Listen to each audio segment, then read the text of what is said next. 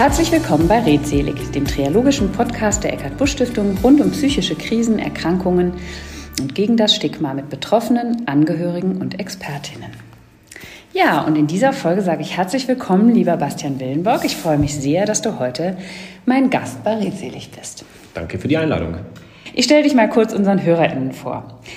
Du hast Medizin studiert in Hamburg, Wien und Sydney und das alleine finde ich schon wegen der Städte spannend. Du bist Facharzt für psychosomatische Medizin, Psychiatrie und Psychotherapie mit verschiedenen Schwerpunkten und hast eine Weiterbildung zum Ernährungsmediziner absolviert und genau darum soll es ja heute auch gehen.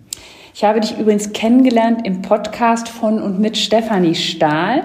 Und dann stellte sich raus, wir haben einen gemeinsamen Freund und Kollegen, nämlich Daniel Wagner, der auch schon bei uns zu Gast war. Und am 12.10. haben wir mit ihm und Christina Schmidt ja eine gemeinsame Veranstaltung zum Thema Prävention hier in Köln gemacht. So, das war ein kleiner Exkurs. Aktuell leitest du die Oberberg Tagesklinik in Bonn und bist zusätzlich ärztlicher Leiter der Oberberg Tagesklinik in Essen. Schön, dass du da bist. Danke schon mal für deine Unterstützung. Und magst du selbst noch ein paar Worte zu dir sagen? Genau, du hast ja schon ganz viel gesagt. Ähm, also ich bin vielleicht, was das Psychiatrische angeht, sehr psychotherapeutisch ausgerichtet und ähm, habe so, genau, Schematherapie, CBS, so unterschiedliche Psychotherapieverfahren relativ intensiv gelernt und habe ganz viel mit Essstörungen auch gearbeitet. Das sind so Erkrankungen, die man nicht so gut medikamentös behandeln kann. Und über die Essstörungsbehandlung bin ich letztendlich tatsächlich in der Ernährungsmedizin gelandet, weil ich mir gedacht habe, und das habt ihr in diesem Podcast ja sicherlich das ein oder andere Mal auch schon diskutiert, dass ähm, ja, es so unterschiedliche Möglichkeiten gibt, psychische Erkrankungen zu behandeln. Und Medikamente sind zwar eine und sicherlich auch wichtige bei der einen oder anderen Erkrankung, aber halt auch nicht nur alles. Und es gibt andere Möglichkeiten, die Psychotherapie und Gott sei Dank jetzt auch zunehmend Evidenz für die Ernährung, die Sinn macht. Das ist total spannend. Das wäre nämlich auch noch eine meiner Fragen gewesen. Wie kommt man denn eigentlich so aus dieser Psychiatrie und psychotherapeutischen Geschichte auf die Ernährungsmedizin? Aber dann waren es die Essstörungen in der Tat. Zum einen die Essstörungen. Und wenn ich ganz ehrlich bin, ich gehe auch wirklich gerne essen. Ich koche gerne. Das hat auch so ein privates Interesse. Und ich versuche immer schon auch, genau, berufliches und privates angenehm zu verbinden. Und das hat auch gut funktioniert. Okay. Psyche und Ernährung. Ich oute mich da auch mal selbst. Ich finde das Thema super spannend. Und umso mehr freue ich mich, dass wir da jetzt drüber sprechen. Denn wahrscheinlich ist es nicht ganz so einfach, gesundes Gemüse essen, gesund bleiben und auch seelisch gesund bleiben. Hm, so einfach ist es wahrscheinlich nee, nicht. Nee, so einfach ist es nicht, leider nicht. Was hast du denn heute gefrühstückt? ja, genau. Das ist Oute dich jetzt auch. Ja, die Frage, die Frage ist schon mal angedeutet. Also, ähm, nicht so richtig günstig, muss ich sagen. Wir haben gestern Abend in der Tageslinie eine Veranstaltung gehabt, da ist mein Doktorvater da gewesen und heute Morgen gab es tatsächlich ein Stück Rest von einem äh, Karottenkuchen, der da war. Das ist jetzt kein so super tolles Frühstück vielleicht, aber zu meiner Verteidigung, es gab auch noch einen Apfel und eine Banane. Ähm, bist, bist du eher so ein, hast du so einen süßen Zahn? Äh, eigentlich gar nicht. Von daher, aber ich hatte, war da. Es war da. Und ich war dann gestern äh, mit Steffen, das ist mein Doktorvater, noch äh, essen in einem netten Lokal in Bonn. Und ähm, der Abend ist ein bisschen länger geworden und dann hatte ich heute Morgen einfach, genau, wie es ab und zu so ist. Wir werden ja vielleicht auch noch darüber sprechen, dass es bei Ernährung, glaube ich, ja auch nicht immer ist. Das einmal ist nicht das Thema, sondern das, was du ja. dauerhaft machst, ist ja das Entscheidende. Ich habe äh, Haferporridge gehabt heute. Das ist nicht schlecht. Das ist nicht schlecht. Ja. Hattest du irgendwas äh, noch Buntes dabei? Ja, da sind Beeren drin, da waren auch Feigen drin, ein paar Chiasamen, ein bisschen Leinsamen, Leinöl, äh, Kokosöl war drin, dieses, ja, genau, und ein bisschen äh, Schafjoghurt sogar noch.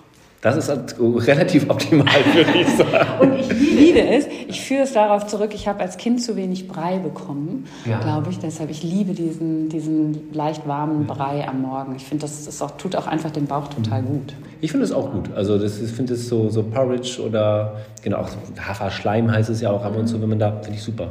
Ja. Sogar mein Hund kriegt das, wenn der, wenn der es am Bauch hat. Und er liebt es auch. Allerdings dann mit Leberwurst. Ja. So, jetzt steigen wir mal inhaltlich nochmal äh, ein Stück zurück ein. Was ist denn gesund oder was ist psychisch gesund? Also, ja, also ich glaube, ein, eine Sache hast du ja schon gesagt, dass ähm, psychisch gesund ist, glaube ich, also ist definitiv das, was man relativ heterogen hat. Das heißt, alles zu eingeschränkte ist in der Regel nicht gesund.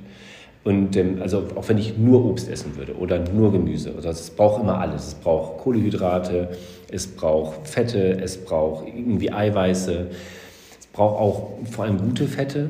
Das wissen wir ja auch, dass es vor allem diese ungesättigten Fettsäuren, dass die auch was psychische Gesundheit angeht, total hilfreich sind. Ähm, und dann ist, was man sich jetzt, oder wenn man nur die psychische Gesundheit sich anschaut, ähm, dann ist es sogar auch relativ egal, ob das nun Chiasamen aus genau, Südamerika sind oder ob das irgendwie die Leinsamen hier von vor der Haustür sind. Aber in Ernährung, da sind ja so viele andere Faktoren noch mit dabei. Ist was regional? Ist es bio? Ist Bio tatsächlich relevant oder nicht? Was man weiß, ist ähm, auch für psychische Gesundheit oder Ernährung insgesamt, je weniger verarbeitet Lebensmittel sind, desto gesünder. Also das sind so ein paar Sachen. Ganz heterogen und wenig verarbeitet. Ganz einfach sowas wie ein Vollkornmehl ist gesünder, als wenn es dann irgendwie genau nur noch das Weißmehl ist. Mhm. Wir hatten den Aspekt ja eben schon, dass du aus dem Bereich, also dass die Essstörung mit einem mhm. Motivator waren, sich ja. mit der Ernährung mehr zu beschäftigen. Wir haben dazu auch schon Folgen gemacht ähm, bei Redselig, aber vielleicht magst du da auch noch mal was zu sagen. Und gerade so, als du anfingst, habe ich so gedacht, ja, alleine schon wenn Menschen anfangen, so sehr einseitig auf ihre Ernährung zu gucken. Ich darf jetzt kein, ich darf jetzt das und das gar nicht mehr. Das ist ja immer schon irgendeine Form von, ja, zumindest hat es was Zwanghaftes, ja. was dann da dahinter liegt. Ähm, und dann gehen wir ja schon so ein bisschen in diese Richtung. Ähm, vielleicht kannst du das nochmal einordnen und auch mal im Zusammenhang mit der Behandlung von Essstörungen in Kliniken kriege ich immer mal so Sachen auch mit, wo ich mich dann so ein bisschen wundere. Dann kommen junge Mädchen mit Essstörungen in Kliniken und die haben das Problem, dass dann vieles für sie nicht geht, aber dann kriegen sie auch wirklich nur so eine ganz langweilige, traurige Scheibe Graubrot mit einer verwelkten Scheibe Käse angeboten, die auch ich nicht würde essen wollen, wo ich mich dann frage. Ne? Wir haben mal so ein Projekt an der Charité unterstützt, die gesagt haben, wir wollen hier Genuss wieder lernen. Das fand ich also deshalb habe ich das auch spontan unterstützt, weil ich das so nachvollziehen konnte. Ja. Ah, also genau. Man merkt aber, du bist in dem Thema drin und das ist so eine Herzensangelegenheit für dich. Im, vielleicht einmal so vorweg was zum Krankenhausessen. Im, da gebe ich dir vollkommen recht. Und ähm, das gilt nicht nur für Essstörungspatientinnen, auch ähm, vor gar nicht ganz so langer Zeit ist ein guter Freund von mir, selbst Arzt, ähm, musste operiert werden, ähm, was Orthopädisches.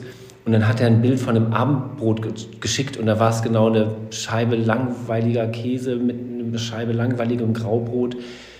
Und das liegt einfach an der, genau, an dem Wareneinsatz. Also und da gibt es ja auch mittlerweile Untersuchungen mit wirklich wenig mehr Aufwand könnte man das deutlich verbessern. Also jeder der HörerInnen, der da vielleicht irgendwie Einfluss nehmen könnte, einfach den Krankenhäusern, keine Ahnung, ein, zwei Euro mehr am Tag pro Patient wird die Welt verändern, was, was das Essen angeht im Krankenhaus. Sozusagen das zum Krankenhausessen, was genau aus eher ja, wirtschaftlichen Gründen, glaube ich, nicht gut ist. Ähm, was die Essstörung angeht, das ist auch schon, wir unterscheiden ja so in der, in der Psychiatrie einmal die Anorexie, also so restriktives Essverhalten, ähm, dann diese Retzfrechtsucht, das ist genau Bulimia nervosa, wo man irgendwie Essanfälle hat, unkontrolliertes Essen und dann kompensatorisches Verhalten, vor allem Erbrechen oder auch Sport oder andere Mittel, mit denen man versucht, dann Gewicht zu reduzieren und diese Binge-Eating-Störung, das heißt Essanfälle ohne ähm, kompensatorisches Verhalten. Und die unterscheiden sich, was die ähm, Ernährung angeht, natürlich total dramatisch. So bei den Anorexie-PatientInnen die haben so eine ganz feste Überzeugung, bestimmte Nahrungsmittel nicht zu dürfen. Und das ist mir vielleicht auch nochmal, ich meine, ihr habt es in der Folge sicherlich gesagt, aber auch für die HörerInnen jetzt, ähm, dass das für die Patienten ein extremer Aufwand ist, so gegen diese Überzeugung der Essstörung, ich darf keine Kohlenhydrate oder jetzt habe ich da was gegessen, darum muss ich da was weglassen. Also diese dauerhafte Beschäftigung mit dem Essen, dass das extrem anstrengend ist. Und ähm, wer denn aber bei dir, dass in Kliniken letztendlich das wieder versucht wird aufzulösen, dass eine Überzeugung da ist, ähm, genau, du darfst mehr, du kannst mehr machen, du darfst ähm, unterschiedliche Dinge essen. Nichts ist erstmal giftig. Und vielleicht eine ganz schöne Geschichte, wirklich eine, eine Patientin mit einer Essstörung, die ich, als ich noch in Berlin die Klinik geleitet habe, behandelt habe, die hat mir zum Abschied so ein Glas mit Snickers geschenkt. Weil das tatsächlich was ist, was für die Essstörungspatienten ganz, ganz äh, gefährlich ist. Weil hochkalorisch. hochkalorisch, ungesund, so eine Mischung aus Schokolade und Karamell und dann sind Nüsse, obwohl Nüsse grundsätzlich ernährungsmedizinisch sinnvoll, aber auch, also nicht günstig. Und ähm, das ist dann immer, also ich fand das total gut. Wir haben mit jemandem zusammen Snickers gegessen und das äh, hat gut funktioniert. Großartig. Ja. Ähm, wir hatten im Vorfeld auch schon mal so einen Aspekt ähm, im Hinblick auf die Essstörungen, dass es zum Beispiel hilfreich sein kann, erstmal sowas zu beginnen, wie zum Beispiel, hm, ich komme aus der Essstörung, aber jetzt werde ich erstmal Vegetarier, weil dann habe ich eine Struktur. Also dieses, dieses ist dieses strukturgebende Element dann quasi das Entscheidende, um sich daran ja. festzuhalten? Also es gibt eine, so eine genau, Psychotherapieform, die relativ gut bei Erstörungen untersucht ist, von dem Chris Fairburn. Ähm, da ist es tatsächlich so, man fängt mit der Mahlzeitenstruktur an, weil das ist was, was genau die Essstörungspatientinnen häufig auch nicht haben, also sowohl Anorexie als auch Bulimie-Patientinnen. Ähm, dann versuchen durch restriktive Phasen wieder viel essen, da ist die Struktur weg. Und dass wir wirklich primär beginnen, morgens, mittags, abends. Also einem, ich habe auch schon mal einer Patientin gesagt, hauptsächlich, und wenn sie überall nur einen Apfel essen. So, aber wir fangen mal mit der Struktur an und bauen es dann auf. Und ähm, eine andere Patientin, die schon, auch das schon länger her, da habe ich gerade angefangen mit meiner Ausbildung, die hat auch eine ganz schwere Essstörung gehabt mit ähm, massivem Untergewicht die hat sich dann im Verlauf vegan ernährt. Und seitdem sie sich vegan ernährt, klappt das gut, ist normalgewichtig, hat mittlerweile zwei Kinder bekommen und ähm, da kann auch so eine Struktur einfach helfen, ja. Großartig. Also ich meine, ja. erstmal ne, denkt man so, ja, ist ein bisschen, ja, ist ja eigentlich auch schon wieder eine Form von Restriktion, aber wenn es hilfreich ist, in ein zumindest ein so gesundes Maß zu mhm. kommen. Und äh, ich meine, es gibt ja heute vegetarisches äh, und auch vegane Ernährung, wenn man gut darauf achtet, die ja absolut gesund mhm. ist und, und, ausgewogen, dann ist es ja großartig, wenn es hilfreich ist. Genau, und man muss auch sagen, vegane Ernährung ist halt häufig nicht so kalorienarm, wenn man sie wirklich mhm. heterogen macht. Da gibt es ja diese Brotaufstriche, die haben gar nicht selten ganz elementaren Fettanteil auch zum Beispiel. Und dann sind es viele pflanzliche Fette, was dann ja auch okay ist. Ich, hab, ich hab, wollte es mal eine Woche probieren, vegan. Und habe ich gedacht, nee, du bist ja, du musst ja fast jeden Tag in den Biomarkt, weil dir irgendwas fehlt. Und dann habe ich gedacht, puh, das ist echt äh, ziemlich aufwendig, ne? Weil so wie du das sagst. Und da muss man, das ist ja der Punkt, wo man, wo man dann aufpassen muss, nicht, dass die vegane Ernährung zur Restriktion genutzt wird. Sagen, ich würde das ja alles essen, aber der Biomarkt, der ist halt so weit weg und der hatte schon zu und darum habe ich nichts gegessen. Also das zählt dann nicht, sondern dann muss man wirklich gucken, okay, wenn das eine Entscheidung ist und die dabei helfen kann, dass man dann auch dafür sorgt, dass ausreichend Kalorien zur Verfügung gestellt werden. Ähm, wenn es jetzt um psychische Störungen geht, ähm, gilt was, also wir wissen, glaube ich, am meisten darüber, was bei Depressionen mhm. hilfreich ist im, ja. im Punkto auf Ernährung. Ähm, und äh, wie ist es, also was ist denn hilfreich bei Depressionen respektive Angsterkrankungen gehören da, glaube ich, auch so ein bisschen dazu. Und was wissen wir über andere Erkrankungen? Also zum Beispiel Zwang oder Schizophrenie, wissen wir da auch was in puncto Ernährung? Ähm, also genau, fangen wir mit Depressionen an. Bei Depressionen ist wirklich die Datenlage am besten und ähm, da gibt es so unterschiedliche Diätformen. Und vielleicht kennen die meisten HörerInnen sowas wie die mediterrane Diät und das ist relativ klar das, was in Studien zumindest bei Depressionen hilft. Es gibt so eine andere Diät von Modi Med heißt die, das ist aber vergleichbar und bedeutet, ähnlich wie ich es gesagt habe, viel Gemüse, Obst, also ganz unterschiedliche Grün, Rot und genau, Braun im Bunt. Bunt ist super. Ähm, dann heißt es Vollkornprodukte und ähm, vor allem auch denn gesunde Fette, also mehr Omega-3 oder mehrfach ungesättigte Fettsäuren. Im Fisch ist das so Tiefseefisch klassischerweise oder Fischölkapseln, wenn man supplementieren möchte. Olivenöl. Olivenöl, genau, das ist, genau, das ist super. Mhm. Und ähm, dann ausreichend auf Vitamine achten, also Vitamin B12, Folsäure, Vitamin D. Das, wenn man davon genug hat, oder eben, es gibt auch Untersuchungen, die zeigen, wenn man Ernährung verändert in der Art und Weise, dass man genau mehr von diesen guten Sachen zu sich nimmt, dass äh, die Depressionsschwere stärker abnimmt als in Vergleichsgruppen. Das war man relativ gut. Und was ist mit anderen Erkrankungen? Genau, bei Angst scheint es ähnlich zu sein und so eine Überlegung ist halt, dass es so über Entzündungsprozesse im Körper geht, dass ähm, die Ernährung, wie ich sie gerade gesagt habe, auch die mediterrane, eher so was Antientzündliches hat und dass das wirklich ganz gut ist. Ach, bei Zwang muss ich dir ganz ehrlich sagen, das, das weiß ich nicht, da muss ich mal gucken. Ähm, ich habe noch mal geschaut bei so psychotischen Erkrankungen, Schizophrenien, da gibt es zumindest Hinweise, dass es ähm, eine Veränderung des Mikrobioms eine, einen Einfluss hat. Und da sind es dann so kurzkettige Fettsäuren, die im, äh, genau, im Darm letztendlich produziert werden und die dann über dieses, diese Darm-Hirn-Achse ähm, da kommunizieren, dass es da Unterschiede gibt, zumindest zwischen PatientInnen mit schizophrenen Erkrankungen und Gesunden. Und das ist natürlich ein total spannendes Thema zu gucken, bekomme ich dann vielleicht mit einer gesünderen Ernährung ähm, auch eine Veränderung im Mikrobiom hin, die sich dann günstig auf diese Sachen auswirken kann. Ich glaube nicht, dass man mit einer Ernährungsumstellung eine Schizophrenie behandeln kann, aber das hat sicherlich was Präventives, auch die Behandlung von Menschen mit schizophrenen Erkrankungen.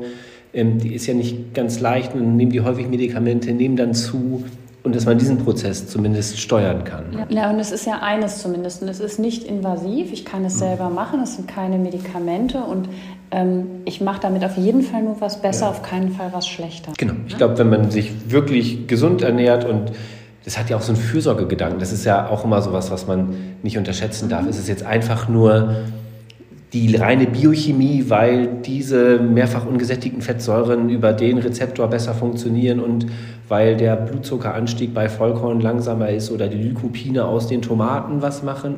Oder ist es nicht auch dieses Gefühl, ich tue mir gerade was Gutes? Und wenn man so das Gefühl hat, ich darf mir mehrfach am Tag was Gutes tun, dann hat das was mit Selbstwirksamkeit zu tun, hat es was mit, genau, Wellbeing, Neudeutsch. Ja, mit, mit Genuss und ja. Vorfreude oder genau. sowas. Ne? Ja. Und das hat ja auch eine Wirkung. Das dürfen wir einfach nicht unterschätzen. So, das ist irgendwie Körper, Geist, ähm, dass man das nicht so ganz trennen kann. Und noch konnte mir keiner beweisen, was wirklich die Entzündungsveränderung macht. Macht es die sozusagen die Omega-3-Fette, die werden was machen, ohne Frage. Oder hat vielleicht auch das Selbstfürsorgeverhalten Einfluss auf, mhm. Auf unser Entzündungsprozess im Körper? Oder vielleicht auch die Frage von Henne und Ei, was war zuerst ja. da? Ne? Also genau. was, was macht denn die Veränderung im Mikrobiom? War das die Schizophrenie und ja. die oder war das zuerst da? Und dann, genau. Sehr spannend.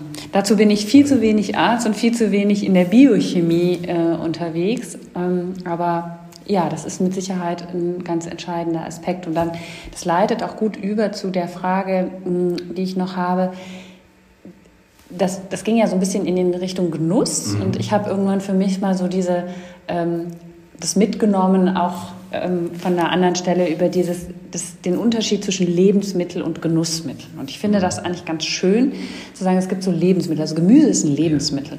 Ein Cappuccino ist ein Genussmittel. Mhm. Ne? Also das, das, das nehme ich ja. jetzt nicht täglich, vor allen Dingen nicht mit, mit Kuhmilch und, und so weiter.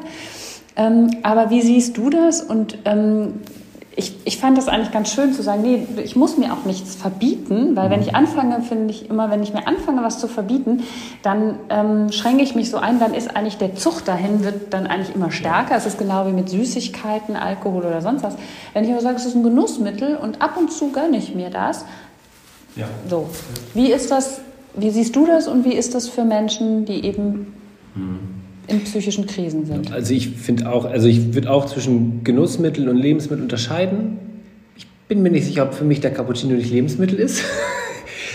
könnte, könnte es auch wahrscheinlich der an Kaffee Studien. Nicht. Doch, auch, der Kaffee auf jeden Fall. Der Kaffee ist Lebensmittel. Der Kaffee ist Lebensmittel, aber vielleicht auch die, die Milchschaum und Milch. Es gibt so Untersuchungen, was, äh, was Milch angeht, auch zu psychischer Gesundheit oder auch gerade was was andere Gesundheitsfaktoren angeht, ähm, dass das Osteoporose-Risiko tatsächlich nochmal auch bei ähm, eine Studie, da sind so, wurden in Korea postmenopausale Frauen untersucht und die hatten weniger Osteoporose, wenn sie Milch tranken, normale Milch. Und genau, da bin ich so ein bisschen, außerdem hat Milch ja auch so Vitamine, B-Vitamine. Da bin ich nicht ganz so kritisch. ich meine, es ist ja immer ja. auch noch eine Frage, wie gut verträgt man. Es gibt ja Total. die wenn man eine Laktose. Ja. oder nur die laktosefreie. Ja, genau, da hast du recht. Und ansonsten finde ich es aber schon so, dass ähm, es natürlich bestimmte genau, Nahrungsmittel gibt, die eher Genuss sind, sowas wie vielleicht für die Süßigkeiten, Chips, mhm. Schokolade, mhm. ähnliche Dinge. Also bei Schokolade kann man Vollmilchschokolade oder eher die dunkle, dann hat es eine gesünder. Ähm, aber wo du recht hast, ist, wenn man sich etwas total verbietet, funktioniert das aus meiner Erfahrung eben nicht. Sondern dass es viel besser funktioniert zu sagen, okay, ich gönne mir das, aber in, genau, in den Mengen, in denen es sinnvoll ist. Das sind kleine Mengen, aber dann ist es trotzdem erlaubt. Oder zu sagen, ja, ich esse auch wirklich gern mal ein Stück Kuchen und das esse ich irgendwie am Samstag zum Kaffee, da freue ich mich schon immer, da gehe ich zu meinem Lieblingskonditor und hole mir wirklich ein tolles Stück Torte und dann fällt es mir vielleicht auch einfacher am Donnerstag die Plätzchen nicht zu essen, die vielleicht rumstehen. Ähm, und das gilt auch für Menschen mit psychischen Das gilt auch für Menschen mit psychischen Erkrankungen. Also vielleicht da noch mal mehr, weil das ist ja schon auch Stress. Also wenn man sich überlegt, ich will was nicht machen. Das ist ja eine, eine, kognitive. Beschäftigung. Da muss man immer wieder denken, nee, das darf ich jetzt nicht, das darf ich jetzt nicht. Und das macht, glaube ich, genau Unruhe und Stress und eher ungünstig für psychische Erkrankungen. Und mit so einer vielleicht Gelassenheit reinzugehen und sagen, grundsätzlich darf ich alles, ich muss auf die Menge achten. Mhm. Also unabhängig von Allergien und diesen Dingen, aber ja. Wie ist es denn, wir haben das eben schon so ein bisschen angesprochen mit vegan, vegetarisch, bio, regional, saisonal. Ja. Ähm, gibt es da was, wo du sagen würdest, das ist in psychischen Krisen sinnvoller? Also ist vegetarisch sinnvoller aus irgendwelchen Gründen oder ist eben... Also ich glaube, in Krisen würde ich versuchen, nicht zu viel Umstellung zu machen, sondern gucken, wie kann ich mich insgesamt sozusagen eine gute Struktur hin, hinbekommen. Dabei kann Essen helfen, Frühstück, Mittag, Abend. Ähm, und auch sowas wie Bewegung spielt ja eine Rolle. Wenn man sich die Studienlage anschaut, wäre wahrscheinlich das Pesco-Vegetarische, also vegetarisch und Fisch, mhm. das günstigste.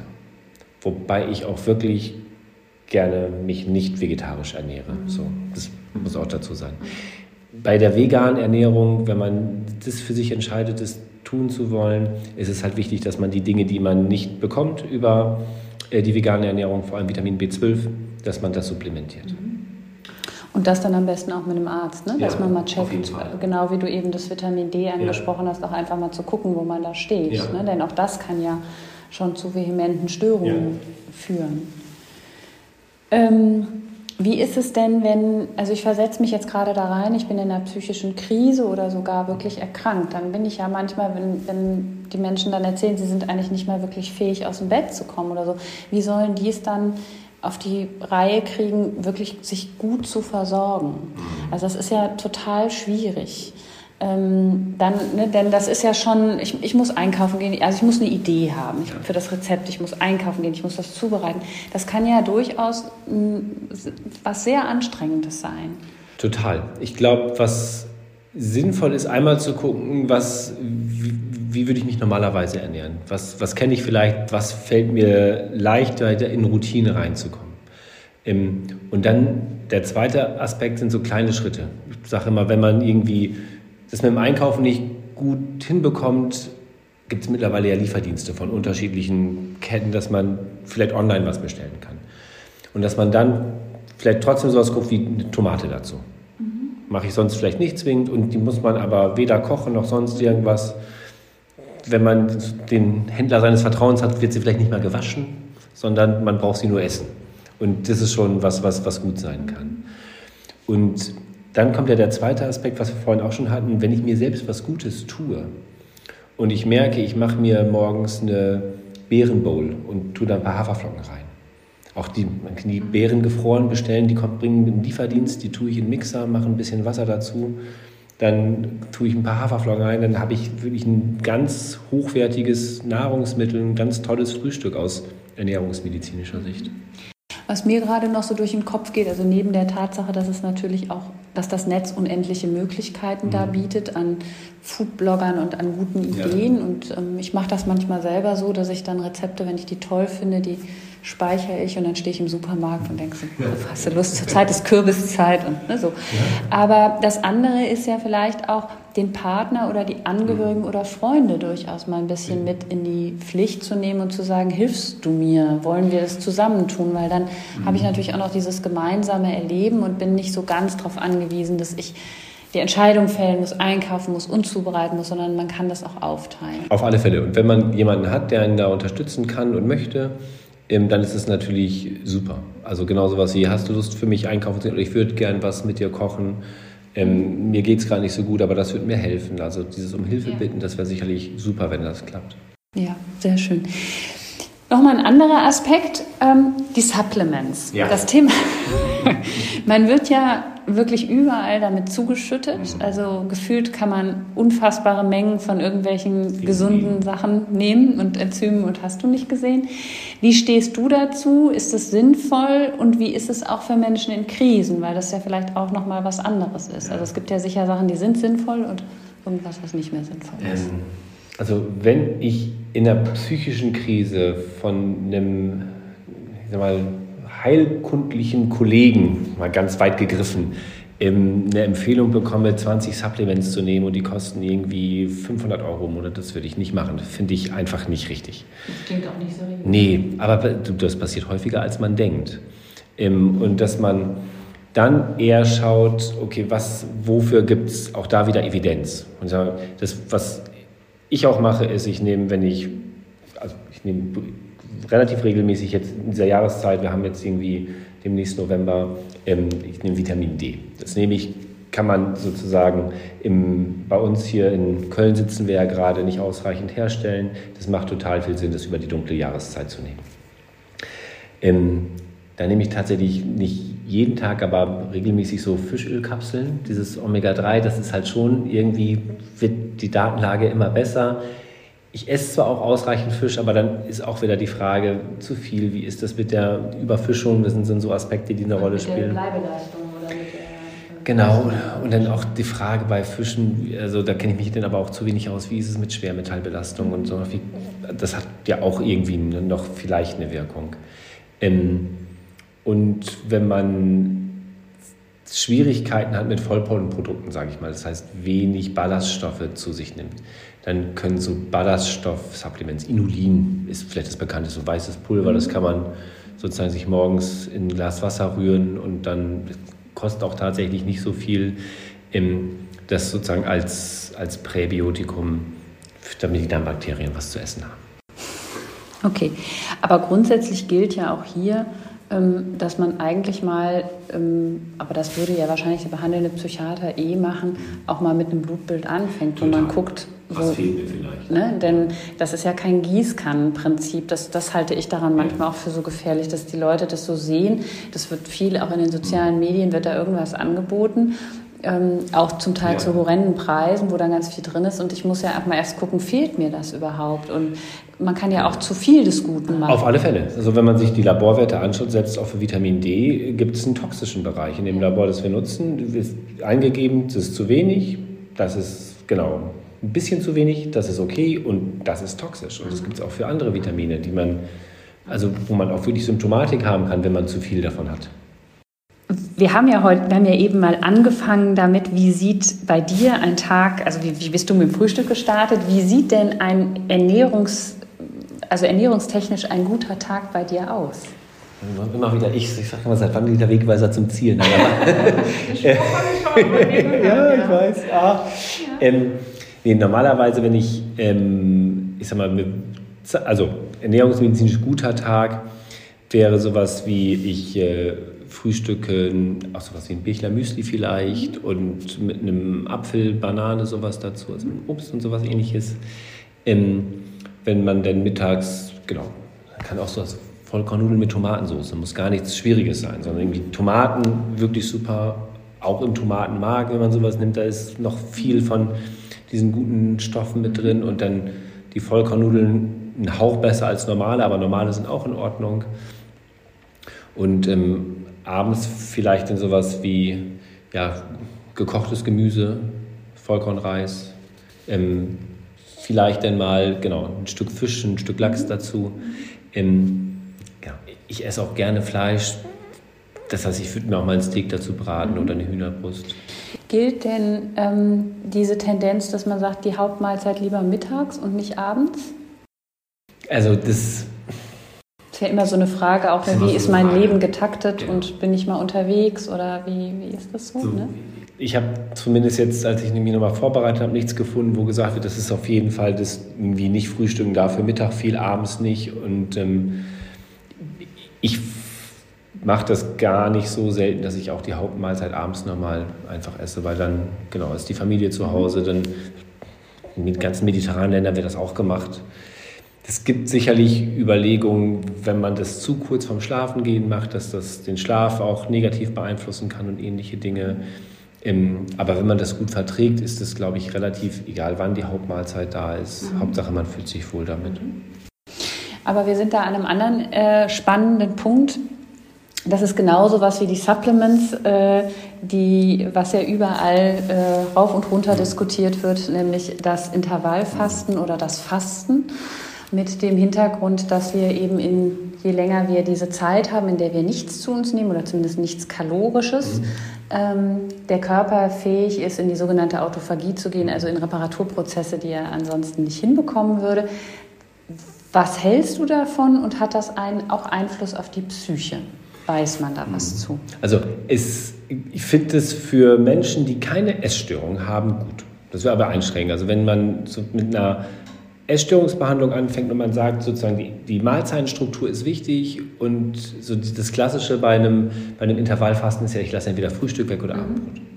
So, solange die Essstörung äh, irgendwie noch aktiv ist und man im Hinterkopf hat, das ist mit Kalorienrestriktionen verbunden, ähm, würde ich es nicht machen. Oder auch, wenn ich merke, durch das Fasten äh, bekomme ich Heißhungerattacken. Das ist so eine Schwierigkeit bei der Bulimie, dass ich da ja auch so Phasen habe, in denen ich dann gar nichts essen will, weil das Gefühl, ich könnte zunehmen und dann verliere ich die Kontrolle und dann habe ich einen Essanfall, wo ich viel zu viel esse. Also auch dann würde ich dieses Intervallfasten nicht machen. Ähm, ansonsten ist das zumindest, was ähm, eine andere große Sorge unserer Gesellschaft angeht, was Adipositas angeht, funktioniert das. Das muss man sagen. Es gibt auch eine Untersuchung, ist gar nicht so, so alt, dass Intervallfasten äh, genauso erfolgreich ist wie Kalorienzählen. Einfach weil man in der Zeit, in der man sich entscheidet zu essen, insgesamt auch weniger Kalorien zu sich nimmt. Das funktioniert gut. Und ähm, genau, es gibt auch gar nicht so ganz wenig Untersuchungen zu, also weil Intervallfasten ist ja was, das machen ja ganze Bevölkerungsgruppen einmal im Jahr, im Ramadan wird ja immer gefastet. Absolut, ja. Und da gibt es Untersuchungen, dass das tatsächlich auch sich positiv auf die Stimmung auswirkt, dass ähm, sich so Mikrobiomveränderungen auch da sind, okay. die jetzt nicht nur mit dem Fasten zusammenhängen, sondern am ehesten auch mit der, mit der veränderten ähm, Nahrungsaufnahme. Weil das ist auch was, was Fasten macht. Ich, Aber hat das auch was mit dem Aspekt zu tun, dass man dann vielleicht, ich meine, da wird es ja auch, da ist das ja eine kollektive Veranstaltung, ja, um das mal so zu sagen. Das heißt, ich freue mich ja dann unter Umständen drauf, dass ich abends mit meiner Familie nach Sonnenuntergang essen darf. Das heißt, da spielen dann ja so Dinge wie hm, Genuss, sich Zeit nehmen dafür, sich darauf freuen, eine, auch eine ganz große Rolle. Das Vorbereiten, Eben. das Kochen, Fasten, so, Brechen, das dann, ist ja ne, mega. So, was ist der entscheidendere Effekt? Oder genau. woher? Man weiß es nicht. Man weiß es nicht genau. Im, wahrscheinlich ist auch eine Kombination von beiden. Ich glaube auch, dass diese ähm, Prozesse, was also diese Autophagie-Prozesse, die diskutiert werden, dass das sicherlich auch eine Rolle spielen kann. Was, glaube ich, eine große Rolle spielt, finde ich, dass so diese genau, Blutzuckerspitzen zwischendurch wegfallen, ähm, dass auch durch diese Fastenzeit ähm, bestimmte genau, Stressachsen anders funktionieren, es weniger entzündliche Prozesse auch geben kann, ähm, dass das alles eine Wirkung hat. aber ich, auch da Selbstwirksamkeitserleben. So, ich für mich schaffe das gut. So diese Entscheidung, ich fange erst um 12 an zu essen, um 18 Uhr höre ich auf. Ist halt auch einfach, ne? Also ich sag mal, wenn man sich viel mit Ernährung beschäftigt und der eine sagt, jetzt musst du das und das, darfst du die ungesättigten Fettsäuren mehr und das weniger, da ist na 12 bis 18 Uhr ist ziemlich easy. Mhm. Ne? So. Ich meine, es ist ja nicht ganz, wenn ich dazwischen nur Kuchen und, und Pommes esse, mhm. ist es wahrscheinlich auch nicht so sinnvoll, aber... Ja, aber ich glaube, auch die Entscheidung, ich will was für mich tun, darum mache ich jetzt Intervallfasten. Ja. Ich glaube auch, dass so, so Prozesse wie einfach, weil es bewusster ist, ich möchte es gesünder haben, dann greift man auch unterbewusst dann vielleicht lieber genau ja. zu einer irgendwie Bowl mit genau Reis und Fisch und Edamame und sonst irgendwas und eben nicht zur Pommesschranke Currywurst. Mhm. So einfach gar nicht als Entscheidung, ich will keine Pommes essen, kann man gerne machen. Gute Pommes finde ich super, aber ja, genau, ich habe halt die Entscheidung getroffen, Mensch, ich will was für meine Gesundheit tun. Ja, und es würde wieder reinpassen, das, was wir eben hatten, ne? sich nicht, die Pommes auch nicht zu verbieten, genau. sondern zu sagen, wenn man darauf mal Schmacht hat, dann macht, macht man das, man das ja. auch. Das halt ist auch wichtig, glaube ich.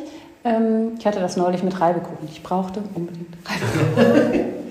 und als sie dann da waren, war es auch alles wunderbar. Und ähm, aber ich glaube, die 16 zu 8 oder ja. Intervallfasten, wie auch immer ja. man es zeitlich reguliert, ist wahrscheinlich auch was im Verhältnis zu einer Diät ja was anderes. Das ist eher so eine grundsätzliche Haltung, die man ja, ja auch nicht für, für, eine gewisse Zeit macht, sondern eigentlich die zum Lebensprinzip werden kann. Und auch da vielleicht aus eigener Erfahrung, ähm, ich mache das nämlich gerade heute nicht, aber ansonsten kenne ich auch dieses Intervall, dass ich mittags Frühstück häufig weglasse und dann mittags Abend esse. Am Wochenende mache ich es nicht. Mhm. Intervallfasten ist dann von Montag bis mhm. Donnerstag einschließlich und Wochenende, Freitagabend, ähm, genau. Ja, und dann kommt dann der Aspekt Familie, Gesundheit, Zusammensein. Frühstücken auch gerne mit der Familie, ja. das machen wir auch also vielleicht später als andere Familien, aber dann werden da auch mal Pancakes gebacken oder dann gibt es da irgendwie leckere Brötchen und Genau, mhm. Also das heißt, dieser Aspekt Genuss, das, die Gemeinschaft ja. ne, ähm, spielen eben auch eine große Rolle und haben, haben ja auch einen Aspekt der Selbstfürsorge. Ja, ne?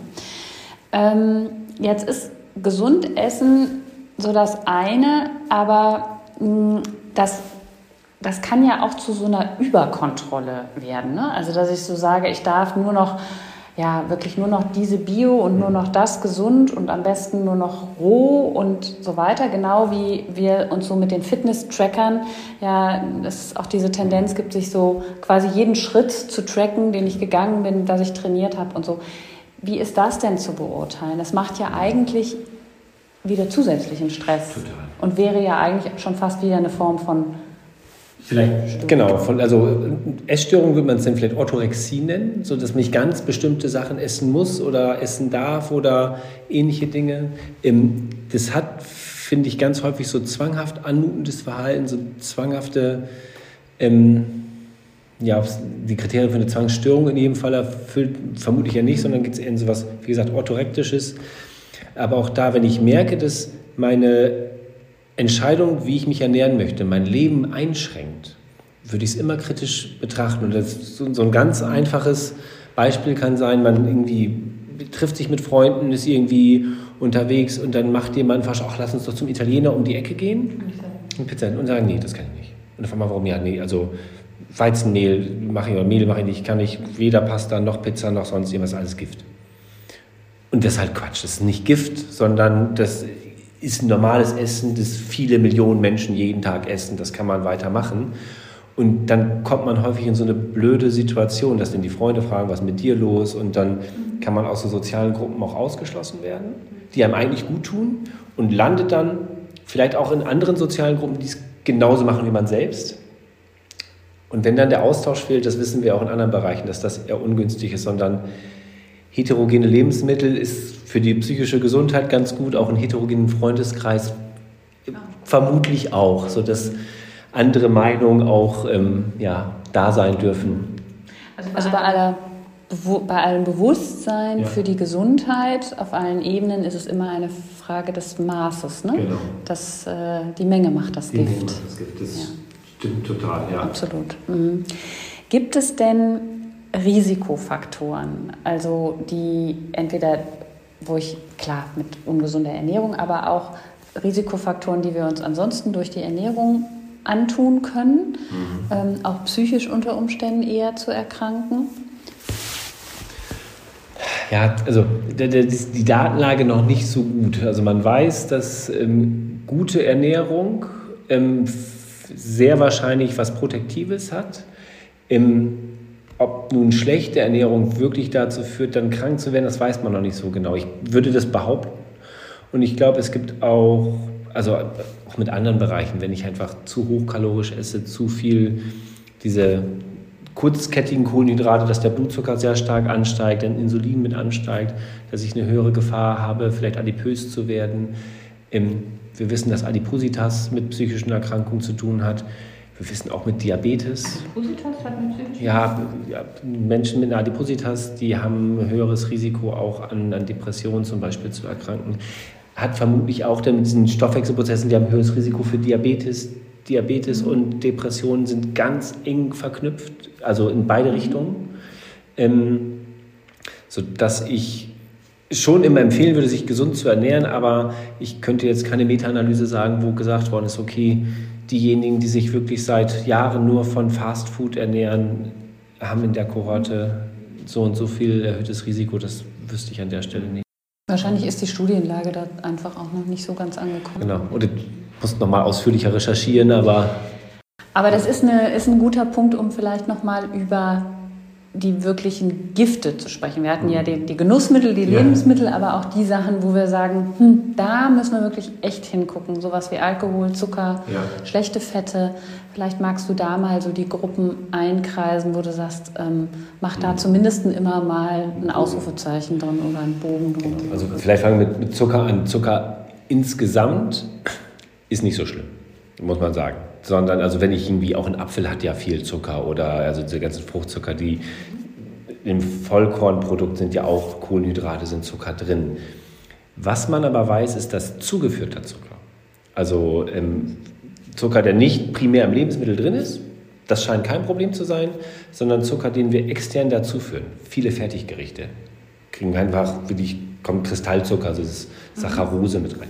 Die ganzen ähm, Softdrinks, irgendwelche Limonaden und ähnliche Dinge. Ähm, wenn man da tatsächlich zu viel zu sich nimmt, das erhöht auch nachweislich das Risiko für Depressionen, das weiß man. Okay. Und ähm, dann bei den Fetten, genau, da ist so ein bisschen die Frage, also da weiß man natürlich, dass diese ähm, gesättigten Fettsäuren, also viele tierische Fette, ähm, dass die auch vor allem das Risiko für Herz-Kreislauf-Erkrankungen, Herzinfarkte, Bluthochdruck, so Dinge machen. Und auch Herzerkrankungen hängen wieder ganz eng mit Depressionen zusammen. Ähm, würde ich jetzt nicht als Gift bezeichnen, sondern da ist wirklich Dosis. Mhm. Also auch da, Deutsche Gesellschaft für Ernährungsmedizin sagt nicht mehr als 600 Gramm Fleisch pro Woche, pro Person. Ähm, und wenn man sich daran hält, ist, glaube ich, gut. Aber trotzdem ist sozusagen das wenn man wirklich gerne ein Steak isst, ist das nicht Gift, auch wenn da gesättigte Fettsäuren drin sind, sondern da ist Dosis und Gift. Ähm, bei Alkohol ist es so ein bisschen von meiner Warte leider anders.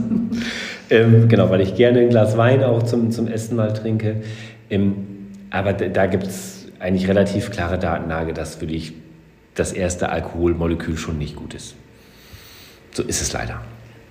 Ähm, Genau, das kann man auch nicht schönreden und auch diese ganzen Mythen, die wir hatten, das Glas Rotwein ist äh, gut für, den, für das Herz, das ist leider falsch.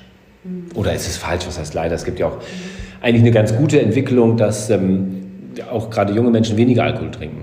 Merkt man so Sachen wie alkoholfreies Bier wird viel mehr Aber verkauft. Aber nehmen Sie dafür nicht andere Sachen mehr? Ah, das weiß ich nicht. So Pillen du meinst Pillen, MDMA und Co.?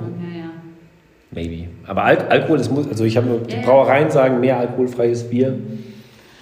Ähm, auf der anderen Seite ist natürlich auch bei manchen von diesen Giften wieder mhm. dieser Faktor, naja, das hilft mir dann mal so äh, kurzzeitig zu entspannen. Ja. Der ist natürlich da, da ne? und meistens ja auch ein, gerade beim Alkohol dann nochmal so ein Gesellschaftsfaktor. Man sitzt nett zusammen. Also ich würde das genauso sagen wie du. Das ist dann leider so. Ja. Ne? Da macht dann zumindest für uns Gesunden auch die die Dosis wieder, das genau. Gift. Ne? Das sehr bewusst zu entscheiden und ähm, denn der, der sehr schön erlebte Abend mit Freunden mit so einem Glas Rotwein kann ja auch ein, ein Wert sein, in dem ich mir bewusst bin darüber, ja, ich nehme das jetzt trotzdem zu mir. Ne? Genau. Mit einer psychischen Erkrankung muss ich vielleicht einfach anders da drauf gucken. Muss ich vorsichtiger sein. Ja. ja. ja. Gibt es denn im Gegenzug auch so ein paar ganz coole Hacks, also wo du so sagst, das ist so super einfach, das kann man auf jeden Fall ganz schnell umsetzen? In, was ich finde, was super einfach ist, ist tatsächlich dieses Tomate. Mhm. Tomaten sind wirklich gut, kann ich gut essen, das wird empfohlen. Im Walnüsse. Genau, Walnüsse sind auch so was, ich meine, gibt wahrscheinlich, wenn ich hier, ich sehe viel Grün draußen, ich müsste wahrscheinlich nur einmal um den Block gehen, dann ist irgendwo ein Walnussbaum. Ähm, das sind Walnüsse sind die Wucht auch, auch von der Zusammensetzung der Öle. Und wenn ich mir ein Müsli mache und da einfach eine Handvoll Walnüsse nochmal in der Hand zerdrücke, die drüber mache, das ist, geht super einfach. Mhm. Und sie gehen auch super in Salaten und ja, auf, äh, jetzt auf Kürbis oder so gehen ja. auch gut. Ne? Okay. Gibt es denn im Gegenzug auch so Mythen, wo alle sagen, das ist total gesund und du würdest sagen, naja, komm. Also ich, so richtig Mythen, genau, das mit dem Alkohol hatten wir ja gerade schon, dieses Glas Rotwein, was einfach, was einfach falsch ist. Ähm, ansonsten fällt mir dabei gesund tatsächlich gerade nichts ein. Ich habe neulich, hab neulich was Interessantes von ja. dir gelernt, in der Tat. Ähm, weil die Kartoffel ist ja auch immer so, naja, der hat also, doch viel Kalorien, ne? aber ich glaube, bei der Kartoffel muss man ja auch sehr unterscheiden, esse ich die jetzt quasi Kartoffel mit einem anderen Gemüse ja. oder ist die noch die Sättigungsbeilage beim Schnitzel? Dann, ne, ja. dann ist es, also wie, wie, ich die verstehe. Und ich habe von dir gelernt, dass es einen Riesenunterschied macht, ob ich die Kartoffel einmal kalt werden lasse. Ja, genau, das stimmt. Aber vielleicht kannst du das nochmal erklären. Also es ist ähm, so, dass bei Kartoffeln, wenn die, wenn die gekocht werden, verändern die ihre Stärkestruktur mhm. und die verändert sich nochmal wieder, wenn die Kartoffel kalt wird. Das heißt, der kalte Kartoffelsalat hat nur von der Kartoffel her A weniger Kalorien und B mehr, ähm, mehr Ballaststoffe, weil diese Stärke verändert sich in der Art und Weise, dass wir die nicht mehr verarbeiten und nicht mehr aufnehmen können. Das heißt, die geht dann einfach durch den Darm, wird dann von den Darmbakterien verstoffwechselt und äh, also auch genau. besser fürs Mikrobiom. Auch besser fürs Mikrobiom, besser für die Kalorienbilanz. Gilt das auch für andere? Gilt auch für Reis. Genau. Ja, das ist doch schon auch noch mal ein Hack. Also ja, und ich finde, ja. Kartoffeln sind so schnell mal abends gekocht und dann kann ich einen Teil davon ja sogar essen und einen Teil kann ich am nächsten Tag aufschneiden und noch mal in die Pfanne hauen und genau. zu einem Salat oder ja. auf einen Salat packen als Bratkartoffeln. Oder Und auch da, man kann ja einen Kartoffelsalat, muss man ja nicht mit einer schweren Mayo machen, man kann ja auch einen wirklichen vielleicht noch mal ein gutes Öl, wenig ein bisschen Essig dran und sowas oder ein bisschen Joghurt, das ist super. Wohin wende ich mich denn, wenn ich das Thema vertiefen will? Also wenn ich jetzt, ne, wenn von unseren HörerInnen jetzt jemand sagt, Mensch, das ist für mich ein Aspekt, genau wie ich jetzt neulich wieder gesehen habe, gelesen habe und gesehen habe, wie, wie hoch doch das Thema Bewegung bei Depressionen ähm, bewertet wird und welche Bedeutung das hat. Und wenn jetzt jemand sagt, okay, ich mache jetzt für mich selber mal das und das, wohin wende ich mich? Ist der Hausarzt die Anlaufstelle? Ähm, bei den Hausärzten, es kann sein, ja, das hängt halt davon ab, wie die Hausärzte ausgebildet sind. Das, wenn man, Nee, genau. Und es, nicht alle kennen sich mit Psychiatrie aus und es gibt KollegInnen, die kennen sich ganz hervorragend auch mit psychischen Erkrankungen aus. Andere kennen sich gut mit Chirurgie aus, also wenn man die Ausbildung so ein bisschen ja breiter gestaltet wird und die Hausärzte genau auch so eigene Schwerpunkte machen können. wenn man das hinbekommt, dass man sieht, dass jemand diese weiter Zusatzbezeichnung Ernährungsmedizin hat, also eine Weiterbildung in Ernährungsmedizin. Das ist, glaube ich, total gut.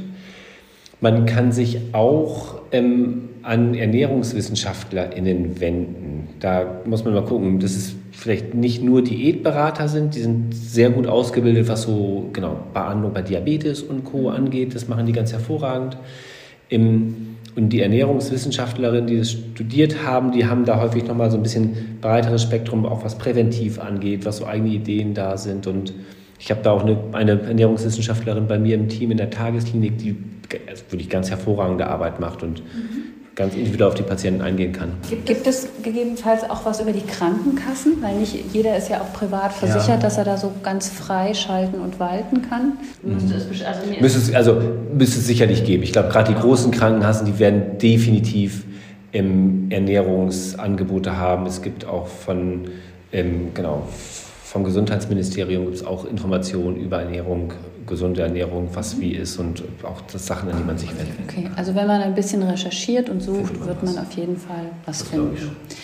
Was denkst du denn, was realistisch ist, was man selber erreichen kann bei in psychischen Krisen durch und mit guter Ernährung? Ich glaube, was man erreichen kann, ist, dass psychische Krisen weniger häufig auftreten. Das ist erstmal. Also ich glaube, die, die Auftretenswahrscheinlichkeit von, also wenn ich zum Beispiel eine Depression habe oder auch schon eine rezidivierende Depression, dass ich die Auftretenswahrscheinlichkeit von neuen depressiven Krisen, dass ich die reduziere. Das glaube ich, dass das gut möglich ist, wenn ich sozusagen auf mich achte, Tagesstruktur, mich gut ernähre. Ähm, das wird sicherlich einen Effekt haben. In wirklichen Krisen kann, und ich das, also wenn ich in Krisen das schaffe, ähm, mich an der Ernährung festzuhalten und sowas wie eine Mahlzeitenstruktur aufrechterhalten kann, kann mich das sicherlich auch über eine Krise bringen, weil ich mich dann zumindest, je nachdem wie ich esse, zwei, drei, vier, fünf Mal am Tag, eben auch mit Ernährung auseinandersetze und das vielleicht mein Grübeln durchbrechen kann. Also ich glaube auch, dass das ein, ein positiver Effekt sein kann. Wenn wir jetzt mal, das ist ja auch noch ein relativ neues Feld, dass man da so genau drauf guckt und wir hatten jetzt ein paar Mal den Punkt, ne, dass, dass die Studienlage ja. einfach noch fehlt. Was glaubst du denn, wo wir in 10 oder 20 Jahren sind? Mhm. Also wo ist dann, wo ist dann die Wissenschaft und was werden vielleicht unsere Erkenntnisse sein? Also einfach mal so ein bisschen Vision. Also ich glaube, was wir in 10 oder 20 Jahren wissen, ist noch mal viel mehr über die tatsächlich biochemischen Auswirkungen von. Also da gibt es ja ganz viel Forschung, vor allem was Mikrobiom angeht, aber auch so andere Prozesse, auch bei, ähm, bei psychischer Erkrankung allgemein.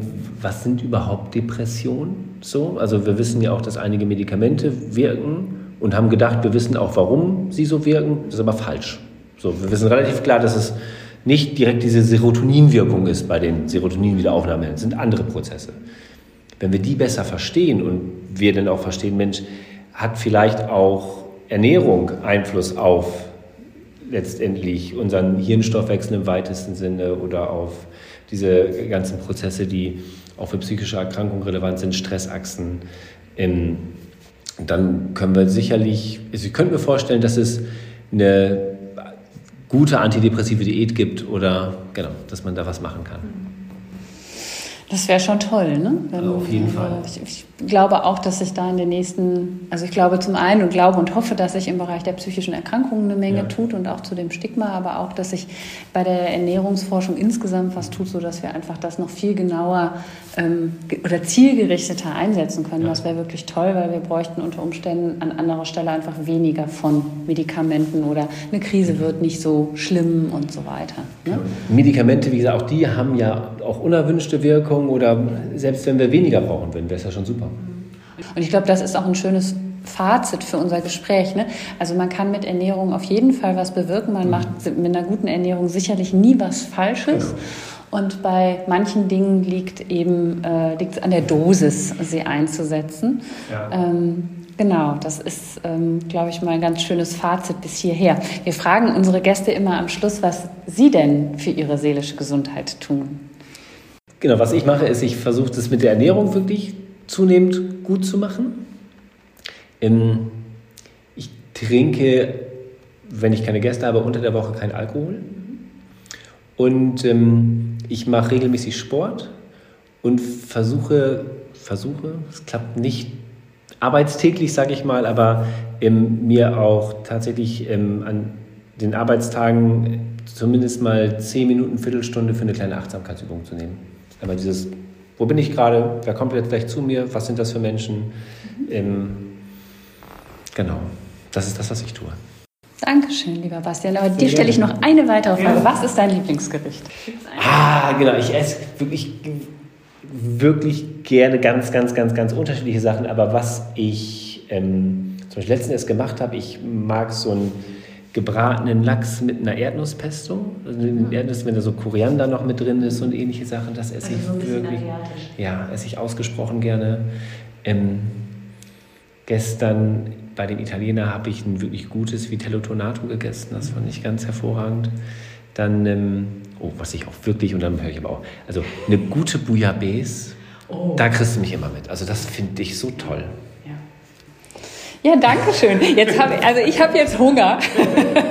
Ist jetzt auch so Mittagszeit, wir können jetzt loslegen. Genau. Vielen Dank für dieses Gespräch. Es hat mir sehr viel Spaß gemacht und ähm, ich hoffe, dass alle viel gelernt haben. Ich habe auch noch mal eine ganze Menge mitgenommen. Vielen Dank. Im November spreche ich mit Gregor Müller, der bei mir zu Gast ist, über das Thema Narzissmus. Vielen Dank fürs Zuhören und bis bald bei Redselig.